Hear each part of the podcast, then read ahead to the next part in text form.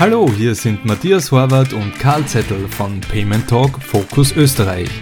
In diesem Podcast werden Persönlichkeiten der österreichischen Payment-Branche interviewt, um die unterschiedlichen Akteure der Branche kennenzulernen, aktuelle Herausforderungen zu diskutieren und zukünftige Trends und Produkte zu verstehen. Heute zu Gast Christoph Heinzle, Managing Director bei Unser Austria GmbH. Zuerst einmal herzlich willkommen und dürfen wir dich bitten, dich unseren Hörern kurz vorzustellen. Ja, herzlichen Dank für die Einladung zum Gespräch und äh, für euer Interesse an unserer Unternehmensgruppe.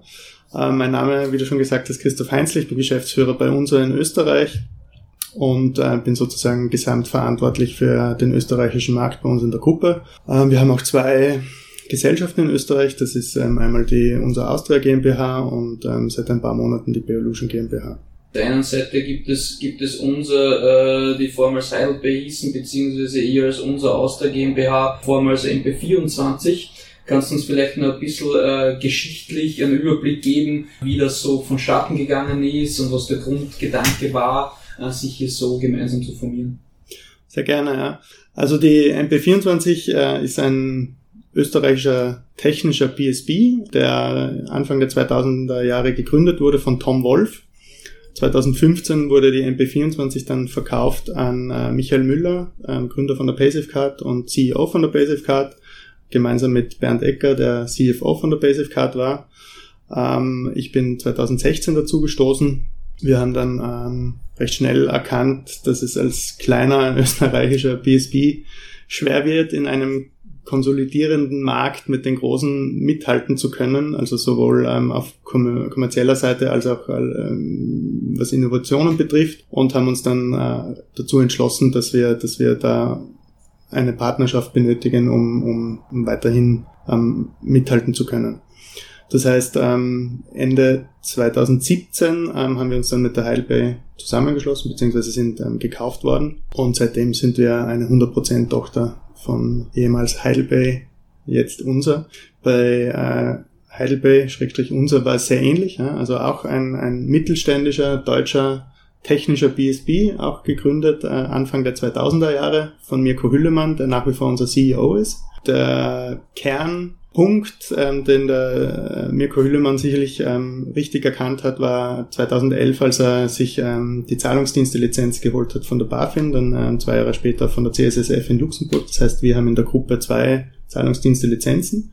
Dadurch ähm, mehrere Revenue Streams eröffnet. Das heißt, wir haben ein Payment Facilitator Modell, wir, das es uns ermöglicht, ähm, Gelder zu collecten. Also wir, wir sammeln die Gelder sozusagen ein, halten sie auf Treuhandkonten und zahlen sie dann gesammelt unseren Händlern aus und ähm, kommen dadurch ein bisschen von diesem ähm, Cent-Geschäft, was ähm, bei reinem Transaktionsprocessing halt ähm, der Fall ist, weg, äh, auch äh, in, in, in natürlich mehr Risikogeschäft, weil du das Exposure hast und, und dafür partizipierst du am, am Disacho, das klassischerweise auch berechnet wird bei Transaktionen. So hast du eh schon kurz angesprochen, äh, was ihr anbietet und welche Produkte an sich, also als Produkt verpackt, bietet ihr hier denn möglicherweise E-Commerce-Händlern und so weiter an? Ja, man muss ein bisschen unterscheiden. Ja. Ähm, in Österreich sind wir momentan so aufgestellt, dass wir hauptsächlich ähm, nur E-Commerce-Produkte vertreiben.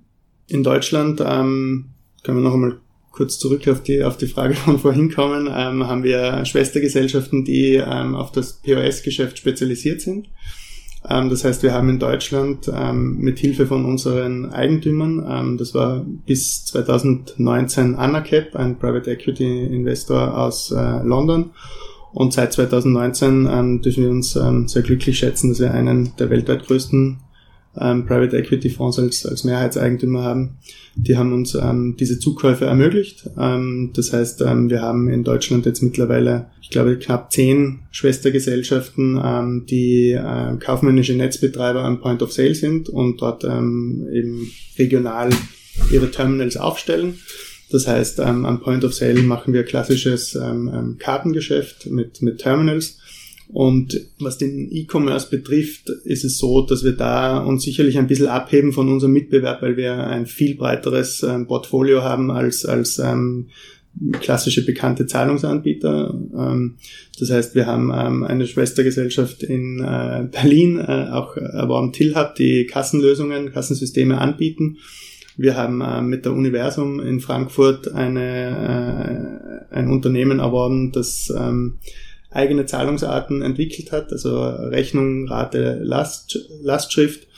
Ähm, die machen auch noch Inkasso, also sehr, sehr breites Portfolio und natürlich unser Kerngeschäft ist, ist ähm, ganz klar der Zahlungsverkehr ähm, mit dem Heidelberg-Portfolio, mit dem MP24-Portfolio. Ähm, wir haben Marktplatz, wir betreuen auch den größten österreichischen Marktplatz ähm, Schöpping, da sind wir auch der Zahlungsdienstleister. Also wir sind da sehr, sehr breit aufgestellt. Kann man dann irgendwie eine Zielgruppe definieren? Ich meine, die Produktpalette ist ja sehr breit. Ihr seid auf der Acquiring-Seite, das heißt, äh, die Händler sind euer, euer größtes Ziel. Kann man das irgendwie genau runterbrechen? Größe der Händler oder online, offline oder sagt ihr jetzt alles mit?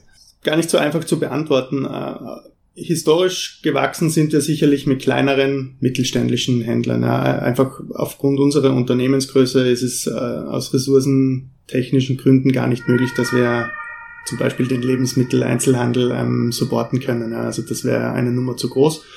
Deshalb ähm, Stand heute ähm, ist es so, dass, dass wir gewachsen sind mit kleinen mittelständischen Unternehmen. Ähm, wir arbeiten aber momentan daran ähm, und, und haben auch Teams dafür, die ähm, explizit äh, geholt wurden, um, um Konzerne ähm, auch abdecken zu können. Das heißt, ähm, wir wechseln da jetzt ein bisschen eher Richtung Großkunden auf der einen Seite. Auf der anderen Seite schauen wir aber, dass wir trotzdem ähm, die Kleinsthändler nach wie vor bedienen können, indem wir ein, ein Self-Onboarding-Tool entwickelt haben. Das ist auch schon auf unserer Webseite. Also ähnlich wie bei Stripe, ähm, kleine Händler, die ähm, recht einfache ähm, Eigentümerverhältnisse haben und, und ein normales Businessmodell, die können sich sehr schnell und einfach ähm, selber über unsere Website onboarden und in der Regel ähm, sind die innerhalb von 24, 48 Stunden live und können, können ihre Produkte verkaufen. Das ist so ein bisschen, wo wir gerade daran arbeiten. Ja. Aber das heißt, ihr geht runter bis auf Einzelunternehmer. Also genau, genau. Und dann KMUs und jetzt eben die, die äh, Strategie, dass man auch die größeren angeht. Genau, ja. mhm. Wie viele Händler habt ihr ungefähr in, in Österreich? Gibt es da Zahlen, die ihr nennen könnt? Auch eine Frage, die, die schwerer zu beantworten ist aufgrund ähm, der, der heterogenen Organisationsstruktur ähm, bei uns, weil äh, laufend was dazukommt. Wir haben, äh, wir haben ähm, in, in, in Europa haben wir sicherlich mehrere 10.000 Händler ähm, im, äh, als, als Kunden. In Österreich werden es knapp unter 10.000 sein. Und, und, und sprich, wie du schon vorher erwähnt hast, kurz euer Businessmodell, beziehungsweise wie verdient ihr denn wirklich das Geld? Also äh, du, du hast gemeint, ihr habt verschiedene Revenue Streams äh, und wo ist quasi für euch eigentlich das, das Businessmodell, wie verdient ihr euer Geld? Ja. Also da ist, glaube ich, ähm, auch ähm, unser Kerngeschäft ist das Payment, ganz klassisch. Ähm, es gibt ähm, fixe Gebühren, äh, es gibt eine, eine Setup-Gebühr, es gibt eine Monatsgebühr, das ist sowohl am, am Point of Sale als auch im E-Commerce üblich, dass es da fixe Monatsgebühren gibt und alles andere ist transaktions- bzw. volumenabhängig. Je mehr Volumen ein Händler einreicht, desto günstigere ähm, variable ähm, Sätze bekommt er. Ähm, aber wir arbeiten da eigentlich ähm, so, wie es ähm, allgemein bekannt ist im Markt. Das hast du gerade vorher schon erwähnt, dass ihr auch ähm, innerhalb der Gruppe ähm, ein Unternehmen habt, das sich darauf fokussiert, auch eigene Bezahlmethoden zu entwickeln. Ähm, was ist der Grundgedanke hinter unser Payments? Ja, unser Payments ist eigentlich im Wesentlichen ähm, sind unsere eigene Zahlungsarten. Ja. Also ähm, wir sind da sowas wie, wie äh, ein eigenes Scheme, wenn man so will. Also wir haben ähm, Rechnungskauf, äh, Ratenkauf und die Lastschrift selbst entwickelt. Das heißt, wir sind da für unsere Kunden wirklich ähm, der, der direkte Ansprechpartner und der direkte Vertragspartner. Auch das ist sicherlich ein großer Vorteil für unsere Kunden, dass sie für alle Zahlungsarten, die sie haben wollen, nur noch einen Ansprechpartner und einen Vertragspartner brauchen.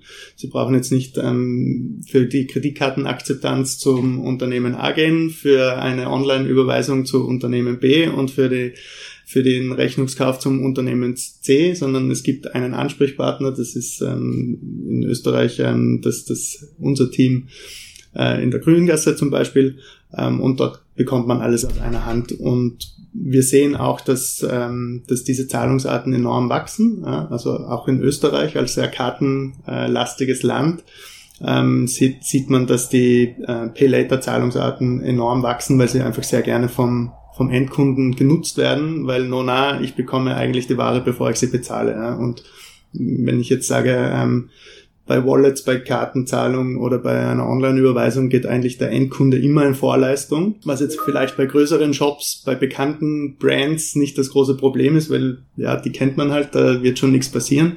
Aber gerade bei kleineren Shops, ähm, bei, bei irgendeinem ähm, Christoph Sockenshop um, um die Ecke, tue ich mir dann halt vielleicht schwer, kriege ich da jetzt überhaupt ähm, die Ware oder, oder ähm, wie lange dauert es, wenn ich, wenn ich die Ware zurückschicke, bis ich mein Geld wieder refundiert bekomme.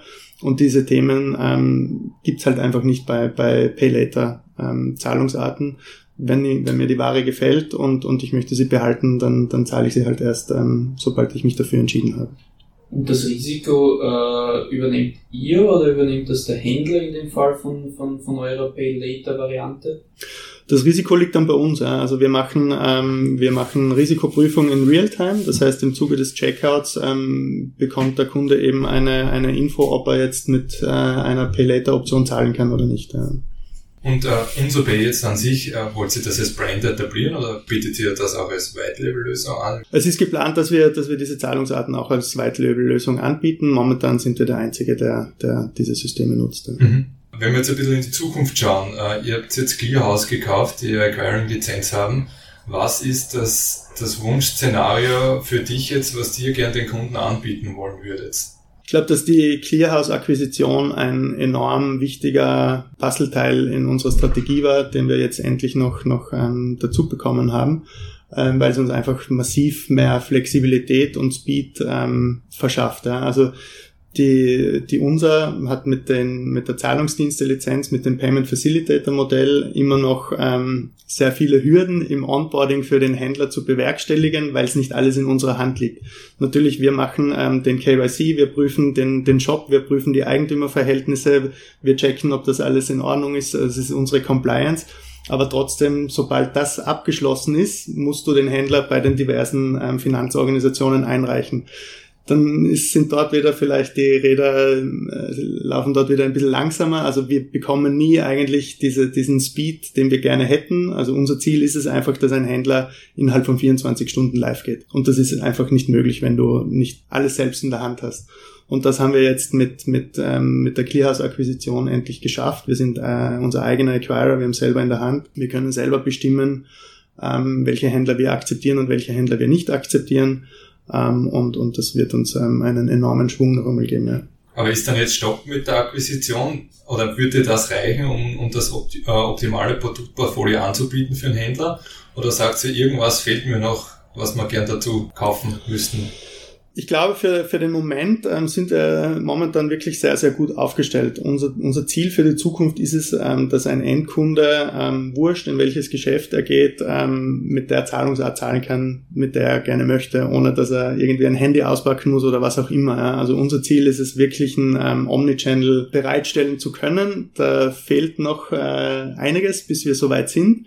Aber ähm, wenn ich mir vorstelle, ich will in einen Supermarkt gehen und ähm, muss mich nicht bei der Kasse anstellen, sondern ich möchte reingehen und ich möchte erkannt werden, das bin jetzt, äh, das ist jetzt der Chris Heinzle und wenn ich das Geschäft äh, verlasse, dann wird mein Konto entsprechend belastet. Ja. Ähm, da gibt es auch schon einen, einen Use Case, der so ähnlich ist, den wir, den wir in Österreich haben, ähm, mit einem Kunden, ähm, der ähm, für für die Autobahnmaut zuständig ist. Also ähm, wenn man sich jetzt anschaut, die Sondermaut ähm, bei, bei der Brennerautobahn oder bei der Tauernautobahn, ähm, dort muss ich einfach nur noch mein Kennzeichen, ich registriere mich mit meinem Kennzeichen, hinterlege äh, ein Zahlungsmittel nach meiner Wahl und kann einfach durchfahren, ohne, ohne dass ich stehen bleiben muss oder ohne dass ich im Vorhinein irgendwas bezahlen muss. Und das wird dann, sobald ich das nutze, ähm, wird es einfach abgebucht von, von meinem Konto. Ja. Wir nennen es ein bisschen äh, sowas wie Invisible Payments, da wollen wir hinkommen. Ja. Okay, das heißt aber einerseits jegliches Interface, wie der Kunde zahlen kann, einzubinden und andererseits wurscht ob stationär oder, oder online, dass ihr ein One-Stop-Shop werdet. Genau, richtig, ja. Nämlich auch dann in, in, in weiteren Schritt ähm, für den Händler natürlich sehr einfach alles in einem Backend zu sehen, wurscht über welchen Kanal eingekauft wurde. Jetzt sind wir alle in der Covid-Krise, äh, aber nicht nur das hat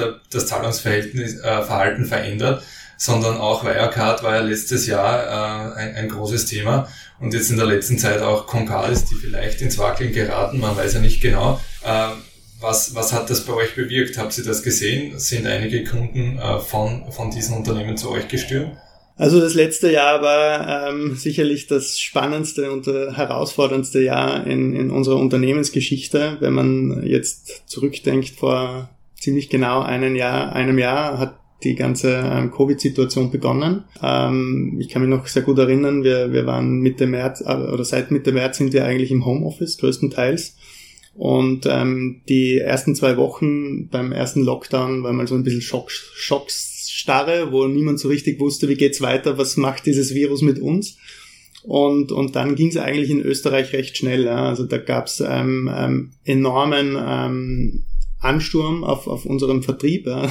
Unser Vertriebsteam und unser Onboarding-Team haben mehr oder weniger Tag und Nacht ge gearbeitet, um die ganzen Händler ähm, live zu bekommen und onzuboarden. Ähm, das war wirklich äh, eine enorme Arbeitslast und extrem positiv für uns. Also wir waren äh, sicherlich eine der Branchen, die massiv profitiert hat ähm, von, von dieser Situation. Ähm, das ist dann so im, im Juni, äh, Anfang Mitte Juni, als, als dann die ersten Lockerungen kamen und als dann äh, offensichtlich wurde, dass die Geschäfte wieder langsam aufsperren dürfen, hat sich das dann langsam beruhigt. Und dann kam äh, sozusagen Anfang Juli, glaube ich, war das, ähm, kam dann das, das große Wirecard-Desaster, das uns alle irgendwie ähm, sehr hart getroffen hat, ja, weil natürlich die, die Kollegen und Mitarbeiter, ähm, niemand hat damit gerechnet eigentlich. Ja. Und, und dann ging dieses Spiel wieder von vorne los. Ja. Also sehr viele Wirecard-Kunden ähm, wussten auch nicht, wie geht's jetzt weiter, kann ich morgen noch äh, meine Produkte verkaufen.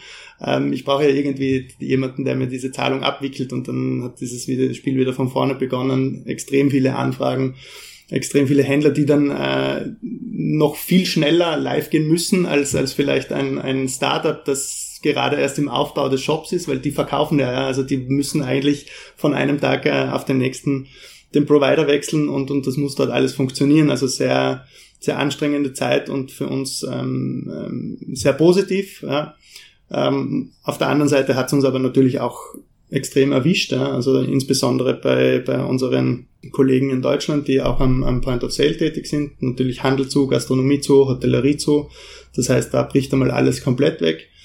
Ähm, wir haben auch im E-Commerce ähm, ähm, große Einbrüche gehabt, besonders beim ersten Lockdown, also alles, was mit Ticketing zu tun hat. Ja, ähm, überall, wo du Eintrittskarten brauchst, das gab's halt nicht mehr. Die, die äh, unser Österreich, ähm, unsere, unsere Plattform in Österreich ist ähm, sehr digital-lastig. Also wir sind jetzt nicht ähm, ähm, so wie unsere Kollegen in Deutschland sehr stark im, im Retail ähm, unterwegs. Also der Retail ist natürlich gewachsen, auch im, im E-Commerce, ja, also besonders in Deutschland, auch bei uns in Österreich. Uns in Österreich hat es ein bisschen mehr erwischt ähm, mit dem, mit dem Digital-Business. Ähm, ja. Wer sind neue Mitbewerber? Also jetzt hört man ja immer wieder diese spannenden Namen wie Adyen, Stripe, Checkout.com. Sind das eure direkten Mitbewerber, beziehungsweise wie positioniert sie euch gegen genau diese äh, New Players, sprichwörtlich, und diese, diese mächtigen Großen, die gerade auch aus Amerika rüberschwappen? Mitbewerberthema ist, ist ähm, in der Payment-Branche ein, ein, ein spannendes Thema, ähm, insbesondere wenn man äh, aus, aus dem BSP-Bereich kommt, so wie wir, ähm, ohne Acquiring-Lizenz, wo du sozusagen auch angewiesen bist, mit, mit ähm, diversen Finanzorganisationen zu kooperieren. Das heißt, wir haben eigentlich die Situation, dass man ähm, einerseits Mitbewerber ist und andererseits aber ein sehr partnerschaftliches Verhältnis auch mit diesen Unternehmen führt. Insofern die, die bekannten Finanzorganisationen im, im Dachraum sehen wir eher als Partner, als, äh, als Mitbewerber. Natürlich ähm, Du hast die Namen schon genannt. Äh, eine Adyen ist sehr stark im, im, im Großkundenbereich, also die gehen eher auf, auf äh, Konzerne. Ähm, auch sehr, sehr stark am, am, am Point of Sale mit dem Terminal Business.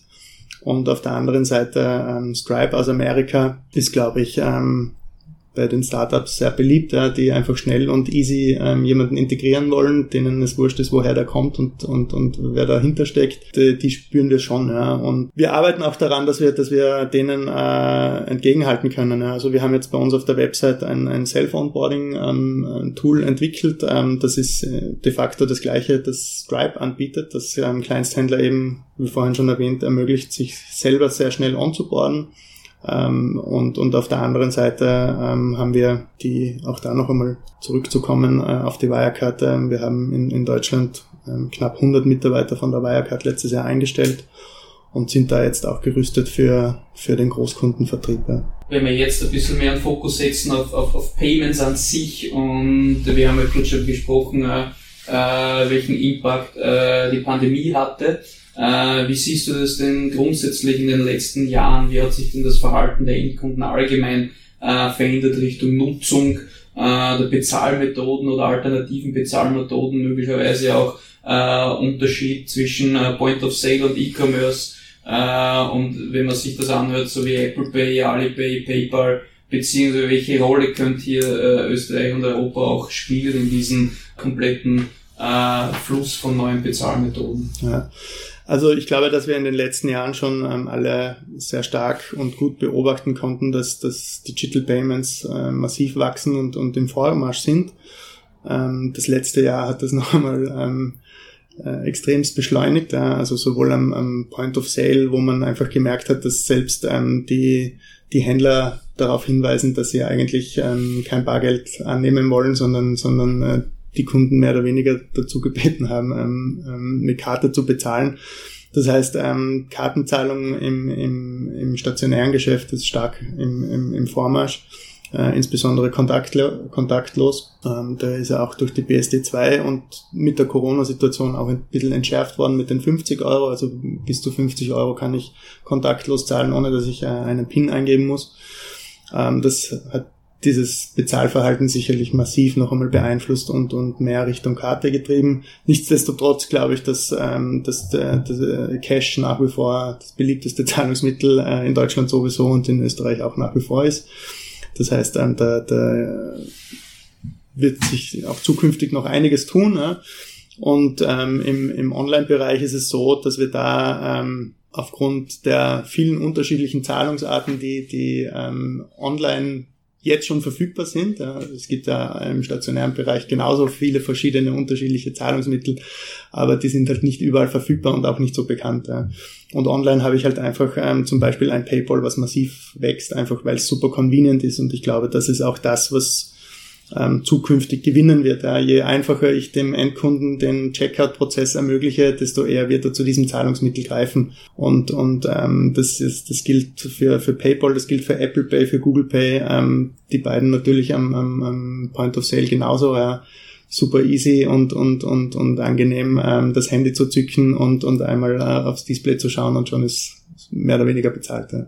Und sieht man da einen Unterschied auf der Branche, also je nach Branche auch im, im Onlinehandel, äh, dass möglicherweise ein anderes Bezahlverfahren stärker ist, wie eben, wie du schon vorher erwähnt hast, äh, wann wird denn ein, ein Pay Later verwendet oder ein, ein Klarna und wann möglicherweise PayPal äh, oder wann möglicherweise wird, wird online auch mit einer äh, Mastercard gebrandeten Karte bezahlt? Also ich glaube, auch da kommt es sehr auf, auf die, auf die ähm, Usability und auf die Convenience drauf an. Ja. Also je einfacher der Pro Bezahlprozess ist, desto eher wird dieses Zahlungsmittel genutzt werden. Ich glaube, im Endeffekt hat jede Person sein Lieblingszahlungsmittel, mit dem sie einfach ähm, bezahlt, ähm, wurscht, was alles angeboten wird. Ja.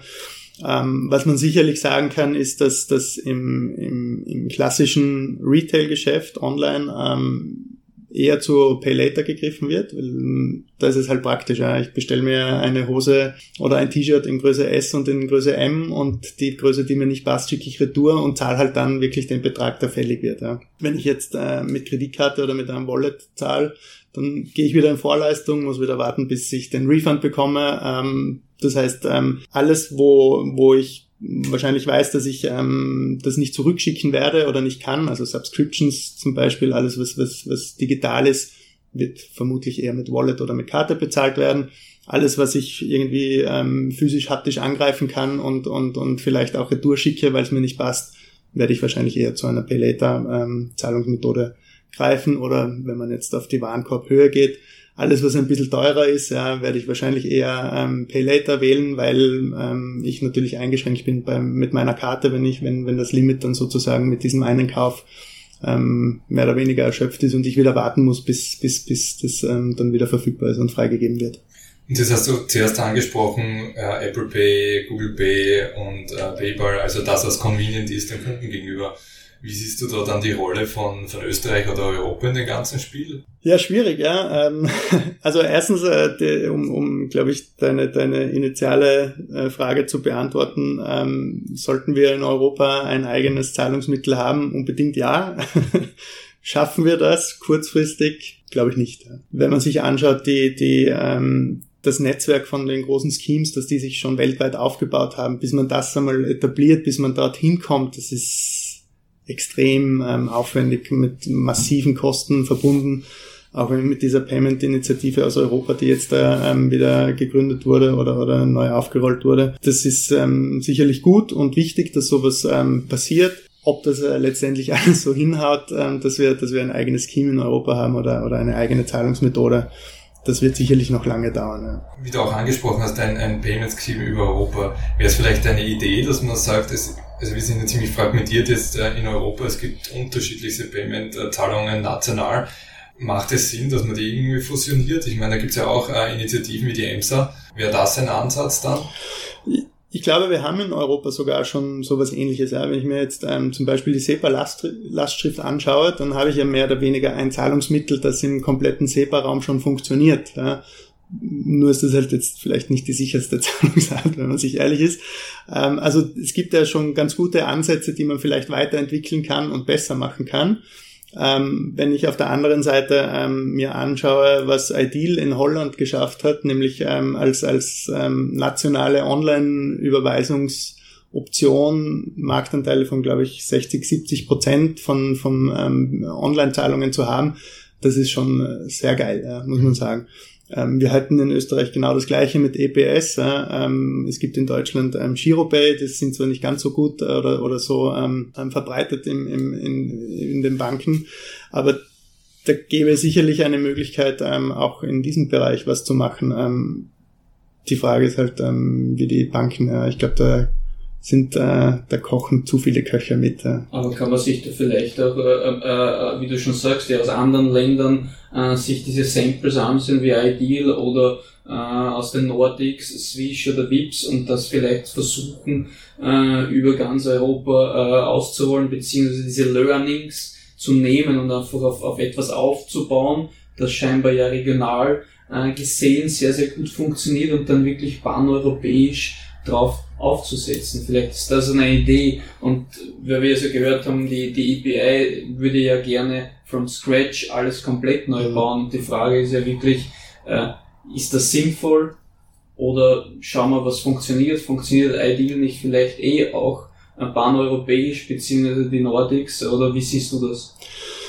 Ich glaube, dass wir bei, bei neuen Zahlungssystemen immer so ein klassisches Henne-Ei-Problem haben. Ja. Du hast halt immer das Thema, ähm, wo wird's angeboten und diejenigen, die es noch nicht anbieten, ähm, aber es anbieten sollen, sagen, es zahlt ja eh niemand damit. Ja. Also solange dieses Thema nicht geklärt ist oder irgendwelche besseren Ansätze dafür gibt, ähm, dieses, dieses Problem zu lösen, glaube ich, wird das ganz schwer. Wer schafft es, die Banken oder muss die Politik eingreifen?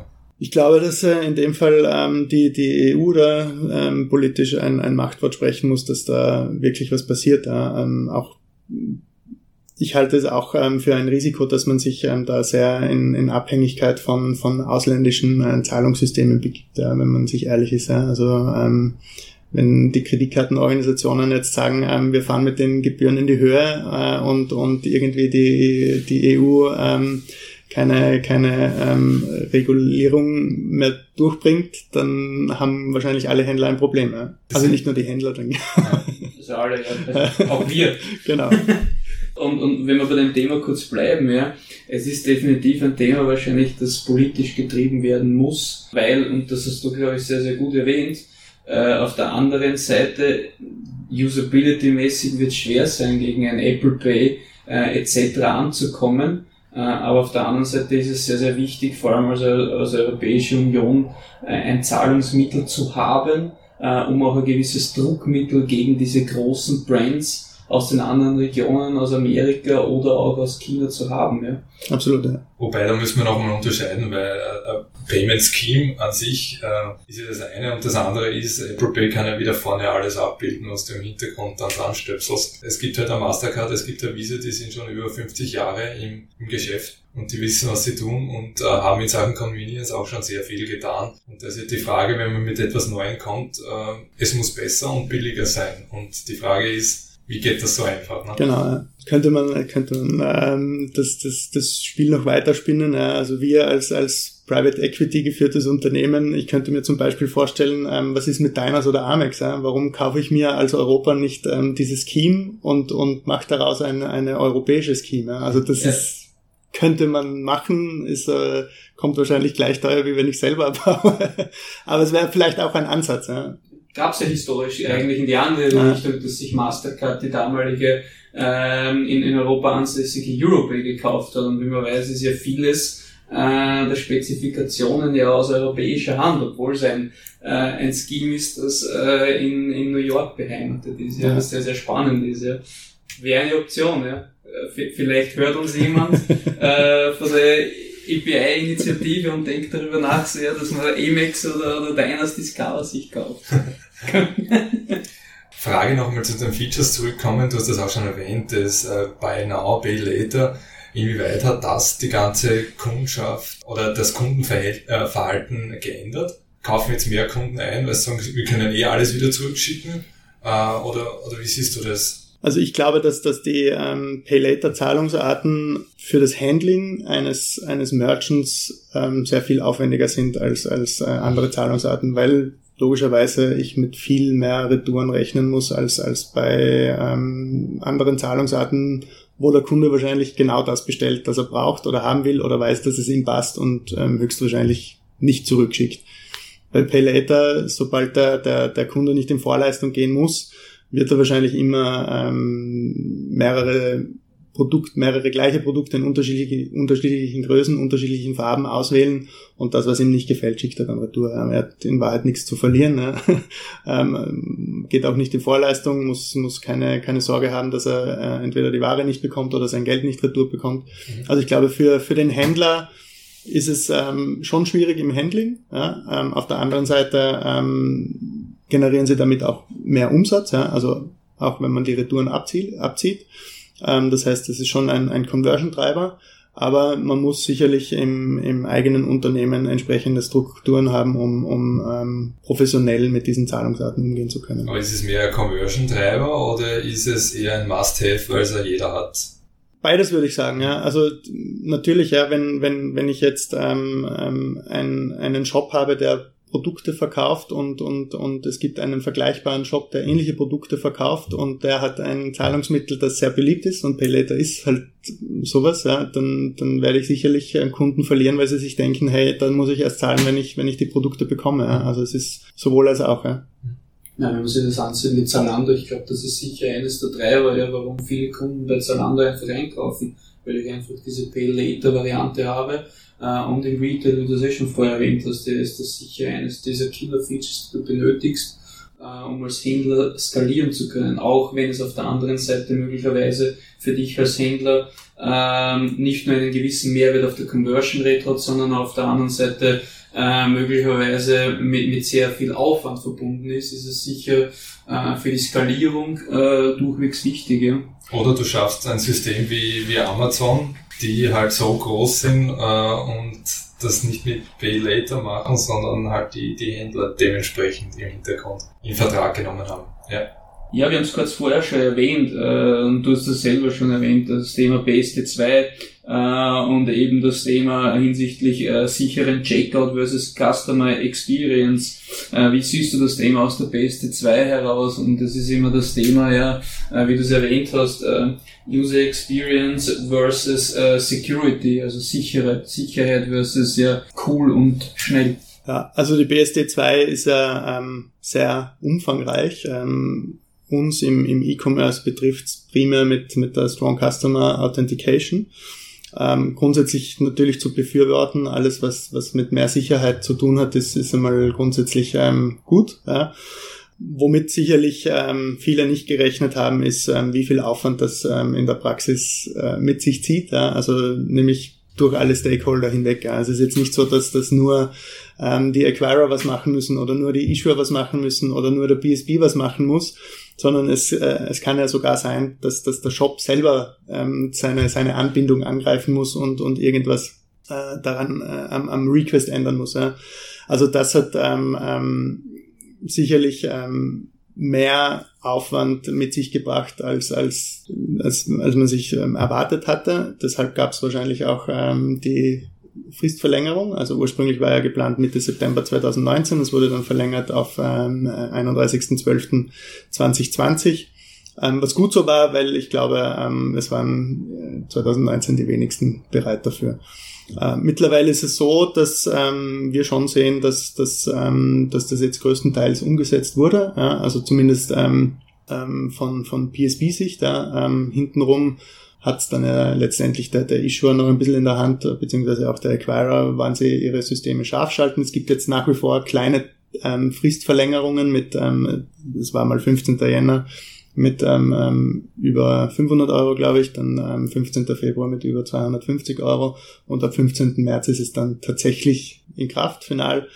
Ähm, ja, also wir haben, wir haben ähm, bei uns alle Händler entsprechend ähm, ähm, umgestellt und, und ähm, davor, dafür vorbereitet. Ich glaube, dass das, ähm, dass es sicherlich am Anfang noch zu Problemen kommen wird. Ja? Also insbesondere Shops oder, oder Händler, die früher ähm, das alte 3D-Secure-Verfahren noch nicht ähm, ähm, hatten. Ähm, die werden mit ihren Stammkunden zu kämpfen haben, weil die einfach nicht damit rechnen, dass da jetzt was anderes kommt.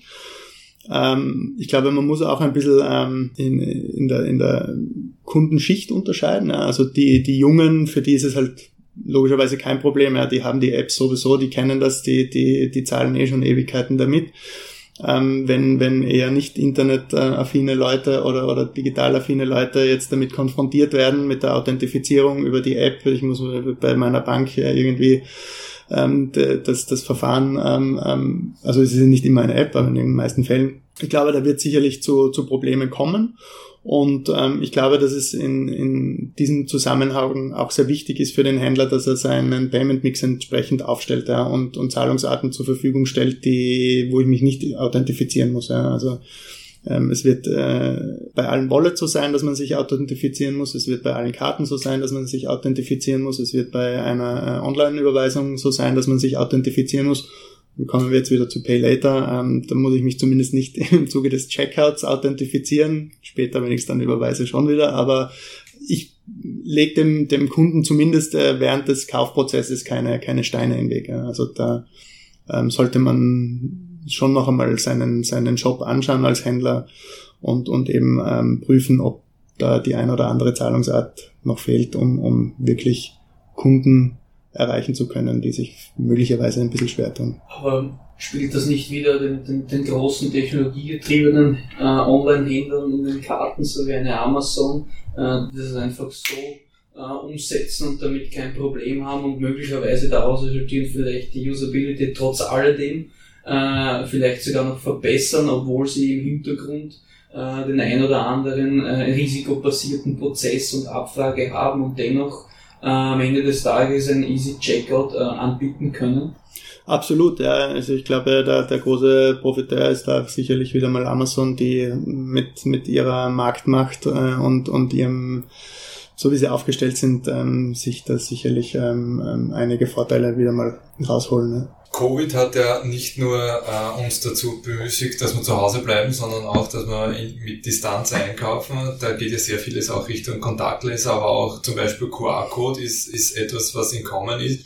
Siehst du das, dass das ein Vormarsch ist? Ist das ein Randthema und wird wieder verschwinden? Wie siehst du das ganze Thema da? Also grundsätzlich glaube ich, ähm, sollte man ähm, offen für alles sein. Und ich glaube, ob das jetzt ein QR-Code ist oder, oder ein Barcode, äh, alles ist einmal spannend.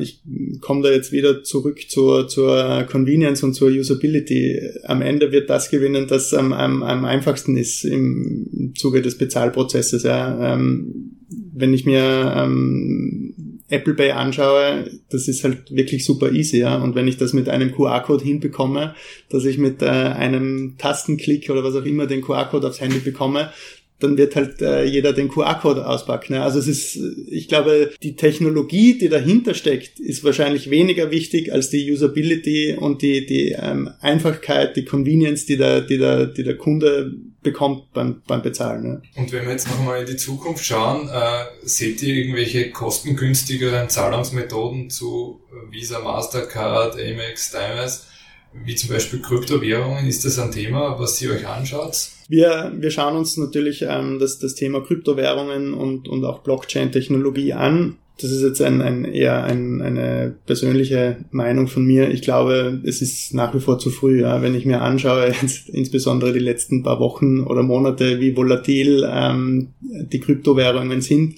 das ist ja ein Wahnsinn. Ja. Also wenn ich, wenn ich nicht weiß, ähm, wie viel wert mein Coin morgen ist, ja, also das kann ja, wenn, wenn ich heute einen Wert von einem Euro habe, dann kann der morgen 100 Euro wert sein, aber er kann genauso 0 Euro wert sein. Und das ist halt nach wie vor ein Wahnsinn. Solange sich das nicht ähm, stabilisiert und, und äh, auf, eine, auf ein Niveau begibt, dass das irgendwie berechenbar ist, glaube ich, wird es ganz schwierig, dass, dass sich Kryptowährung durchsetzt. Ja, aber das wird sicherlich kommen, aber ich glaube nicht so schnell. Aber man kann sich auch unterscheiden. Man kann sie als Zahlungsmittel an sich sehen oder als Technologie für die Abwicklung im Hintergrund. Also da kann man jetzt unterscheiden, dann ist man nicht eins zu eins von, von Coinwert abhängig, ist das vielleicht eine Technologie, die im Hintergrund auch stärker reinkommen könnte? Technologie sicher, ja. Technologie auf, auf jeden Fall. Ähm, bei, bei den Coins ist es momentan, glaube ich, ähm, sehr auf, auf Spekulation aus. Mhm. Wie schaut der, der Checkout in Zukunft aus? Wie ist der ideale Checkout? Du hast zuerst auch schon angesprochen, ihr redet von äh, Invisible Payment. Wie ist euer Goal oder eure Vision, wie wir in zehn Jahren von jetzt zahlen? Oder? Ja, es ist tatsächlich, es, es äh, wird daraus darauf hinauslaufen, dass es sowas wie Invisible Payments geben wird. Ja. Also das ist ja jetzt auch nichts Neues mehr. Ja. Wenn ich mir anschaue, ähm, wenn ich ein Uber bestelle, dann ist das nichts anderes als ein Invisible Payment. Ich habe irgendwo meine Zahlungsdaten hinterlegt und wenn ich ein, eine Dienstleistung nutze oder wenn ich ein Produkt kaufe, dann wird es einfach abgebucht. Und das ist das... Äh, das wird gewinnen. Ja. Das ist wieder Convenience und, und ich, der Kunde hat einfach nichts mehr mit dem Bezahlprozess zu tun. Ja. Da wollen wir hinkommen. Und was fehlt uns noch? Naja, ähm, Plattformen. Ja? Also du musst das halt, äh, du musst äh, alles miteinander verknüpfen. Ja? Das, das wird die große Herausforderung sein. Also es reicht jetzt nicht, dass ich, dass ich irgendwo einen Online-Shop habe und ein Plugin ähm, dort installiere oder, oder irgendwo eine Schnittstelle hinbaue, ähm, du musst, du musst ähm, das komplette Ökosystem irgendwie auf eine Plattform bekommen und, und alles miteinander vernetzen. Erst dann wird das funktionieren und das ist sicherlich die große Herausforderung, wo man ähm, als kleiner europäischer ähm, ähm, Unternehmer sicherlich ähm, ein Problem haben wird und, und das wird wahrscheinlich auch wieder mal leider Gottes eher aus Amerika kommen aber dennoch für euch wahrscheinlich interessanter als, als, als PSP und als technischer Zahlungsdienstleister, weil ja das eigentlich auch für euch spricht, weil dann wandert ja auch äh, die Zahlungskette in, in quasi in den E-Commerce. Heißt eigentlich, dass es dann im stationären Handel möglicherweise keine POS-Acquiring-Szenarien mehr gibt, wie sie jetzt sind äh, und die Abwicklung erfolgt, wie sie es möglicherweise äh, jetzt im E-Commerce ist und der, und der Kunde hat eben, äh, wie er sonst im E-Commerce Checkout äh, sich seine Zahlmethode äh, auswählt, äh, möglicherweise vorher schon seine Zahlmethode ausgewählt, hinterlegt und wenn er dann zum Zahlen kommt, das ist einfach seamless, er spürt nicht mehr und abgewickelt wird einfach auf Basis, was er selber ausgewählt hat, über in dem Fall unser in dem Fall. Ja. Genau, das ist das, wo wir hinwollen, ja, dass wenn ich in, in mein Lieblingsgeschäft gehe, wo ich mir regelmäßig meine Hosen kaufe, dass ich dort irgendwie registriert bin und, und einfach ähm, dann mit der Hose rausmarschiere und zwei Wochen später die Rechnung ins Haus flattert ähm, und ich dann entweder manuell wieder überweise oder im besten Fall wird das halt einfach von meinem Konto abgebucht. Ja. Da, das, ist, das ist das Ziel. Und da muss man halt den Trade-off dann noch finden. Österreich ist auch noch eine Cash-Gesellschaft das heißt, wenn wenn zu einfach wäre und alle springen sofort auf das neue Scheme um, dann wäre es ja wahrscheinlich einfach. Aber man muss ja ständig noch immer Cache und eben die neue Methode supporten. Genau, ja, also das ist ähm, sicherlich etwas, wo, wo wir auch in Österreich noch Aufhol- oder Nachholbedarf haben. Es gibt nach wie vor viele Geschäfte oder, oder Dienstleister, die auf Cash bestehen. Ja. Also da haben wir noch ein bisschen. Der Kunde bekommt dann via E-Mail äh, seinen Zahlschein und geht dann äh, den Zahlschein einzahlen in seiner Hausbank. Ja. Alles möglich. Ist noch immer ein, ein, ein, Ist ja auch schon ein- Verfahren am Point of Sale, ja? Auch schon ein Fortschritt, wenn der Erlagschein per E-Mail kommt. Ja, stimmt. Ja. ja. Im schlimmsten Fall äh, trudelt der Brief mit der Post. Gut, somit sind wir am Ende angekommen. Christoph, herzlichen Dank für deine Zeit und allen Hörern herzlichen Dank fürs Zuhören. Danke. Vielen Dank. Danke.